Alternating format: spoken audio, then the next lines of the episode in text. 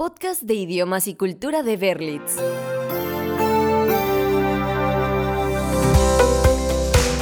¿Sientes nervios cuando tienes que ir al doctor? Las visitas al doctor son necesarias para cuidar nuestra salud, ya sea para prevenir un malestar o curarnos de un padecimiento. Probablemente en algún momento de nuestras vidas hemos asistido a una, pero ¿te has preguntado qué pasaría si tienes que hacerlo mientras estás de viaje o en un país extranjero de habla inglesa? Hola y bienvenidos todos a un episodio nuevo del podcast de Birdits. Como seguramente ya adivinaron, el tema de este capítulo será sobre palabras y frases útiles en inglés para visitar a un doctor. Yo soy Frank y hoy aprenderemos vocabulario básico que se puede necesitar para explicar una molestia en tu cuerpo y conversar con un médico. También conocerás términos nuevos sobre enfermedades y cómo comprar medicamentos en una farmacia. El primer paso de nuestra visita al doctor es realizar una cita, por teléfono, email o chat. El objetivo es reservar un espacio para ser atendido por un especialista. Comencemos con un ejemplo de una llamada donde primero das tu nombre y explicas lo que necesitas. Hi, my name is Peter. I'm calling to book an appointment. La palabra book la conoces como traducción de libro, pero también se usa en inglés como agendar o reservar. Otra forma de solicitar una cita, si es que conocemos el nombre del doctor. I need an appointment with Dr. Jones. When is Dr. Jones available? When is Dr. Jones free? Si se trata de una urgencia y requieres tratamiento lo antes posible, puedes solicitarlo de dos posibles formas. I need to see the doctor as soon as possible. Do you think the doctor could squeeze me in today? Squeeze es exprimir en español, pero también se utiliza en un contexto de tiempo, cuando las agendas están llenas de eventos y buscamos un espacio. Es como preguntar, ¿podrías encontrar un espacio en la agenda para mí? Antes de seguir con más frases sobre la visita al doctor, es buena idea que conozcas el nombre de los lugares donde puedes agendar una consulta o revisión médica. En caso de que te encuentres en una ciudad de habla inglesa y tengas que pedir instrucciones para llegar o necesites encontrar esta información en Internet. Para encontrar un consultorio médico hay muchas formas de buscarlo, entre ellas Doctor's Office, Medical Office, Medical Practice, Physician's Office, Doctor's Practice. Estos fueron consultorios. Los hospitales también los puedes encontrar bajo diferentes formas. Health Clinic, Clinic, Emergency Room, Health Service, Sanatorium. Es la menos común en el habla cotidiana. Hospital, Infirmary. Hay una palabra que acabamos de escuchar en los nombres de consultorios que vale la pena revisar. Practice. Se refiere tal cual a una práctica, pero es importante hablar de ella porque en Latinoamérica no se utiliza de la misma forma que en el idioma inglés. En países como Estados Unidos o Canadá, practice se aplica para referirse a la práctica de una profesión, como en el caso de los doctores o los abogados. Cuando se dice private practice, estamos hablando de un profesional que es autoempleado. Ahora, toca el turno de conocer al personal médico para saber con quién dirigirnos en una consulta de salud. Escucha con atención porque mencionaremos algunas especialidades. Iniciamos con las palabras más básicas y comunes. Son un recordatorio solamente. doctor, nurse, medic, doc, versión corta e informal de doctor. A continuación, algunos ejemplos de especialidades y cómo se les conoce en el idioma inglés. Surgeon, cirujano, un doctor que puede realizar operaciones. Physician, es sinónimo de doctor en inglés. Healer, literalmente es un sanador, una persona que puede o no estar certificada con estudios médicos, pero que tiene una consulta para tratar diversos padecimientos. Cardiologist, es el especialista en el corazón. Chiropractor, el médico que arregla tu espalda y movimiento de los huesos. Dermatologist, especialista del cuidado de la piel y cabello. Gynecologist, especialista en necesidades médicas de mujeres. Midwife, es una palabra interesante. Es la encargada de traer los bebés de forma natural.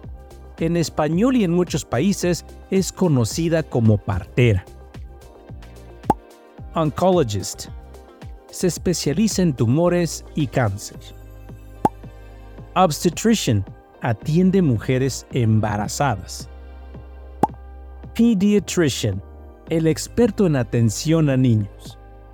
Naturopath. Remedios naturales y tratamientos alternativos a la medicina occidental. Quizá un día tengas que conseguir una cita con un doctor en otro país. Y para hacerlo, te apoyes en las búsquedas de Internet.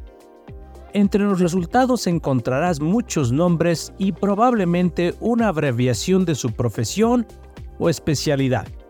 Para que sepas reconocer cuál es el indicado para ti, escucha estas abreviaciones comunes en inglés.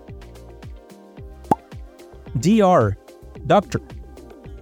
Doctor persona con licencia para practicar la medicina. MD, Medical Doctor, alguien que asistió a la escuela de medicina. DDS, Doctor of Dental Surgery, especialista en cirugía dental. GA, General Anesthetic, anestesista general. HCA, Healthcare Assistant, Ya que conoces los tipos de doctores, ahora aprenderás cómo explicar algunas enfermedades y padecimientos. Recuerda que ser muy claro ayudará a un mejor diagnóstico. Please check my wound. Una herida de cualquier tipo, como un corte en la piel o un moretón. I think I have heartburn. Una traducción extremadamente literal de esta palabra es ardor en el corazón, pero no tiene nada que ver con romance. Se trata de lo que conocemos como acidez estomacal o reflujo. Heartburn es similar a decir gastroesophageal reflux disease. I just had an accident. Maybe I have a compound fracture. Las fracturas compuestas son aquellas donde un hueso perfora la piel. My dog bit me. I need suture. Para cortes y heridas se necesita sutura. Doctor, could you take a look at this edema? Quizá esta palabra ni siquiera en español la conozcas porque es una forma menos popular y científica de hablar de un moretón. Can you give me something for my lesion? La lesión puede ser de cualquier tipo. Una herida, una irritación, un golpe y hasta una fractura. Otras frases y palabras que te recomendamos conocer por su relación con las visitas al doctor son las siguientes. No son tan comunes y quizá las escuches en casos médicos muy específicos. Pero no está de más aumentar nuestro vocabulario. Clinical Trial es un ensayo clínico. es la definición de un medicamento, procedimiento o tratamiento que está en fase de prueba con un grupo de personas para determinar si es seguro y saludable.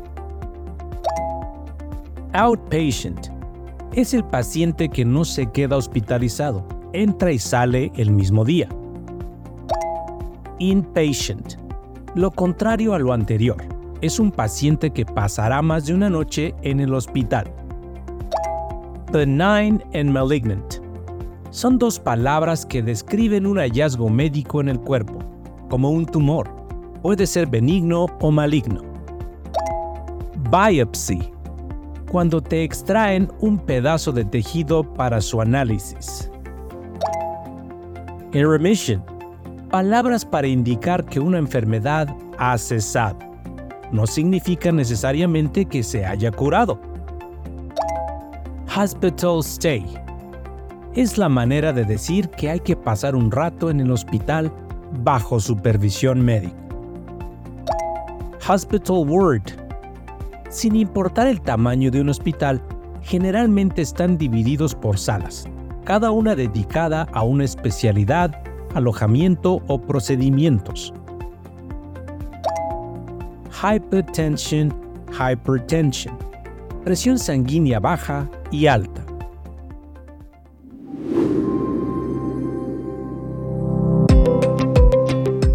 Antes de cerrar el episodio de hoy en nuestro podcast, una última palabra que también tiene que ver con la visita al doctor y debes integrar a tu vocabulario.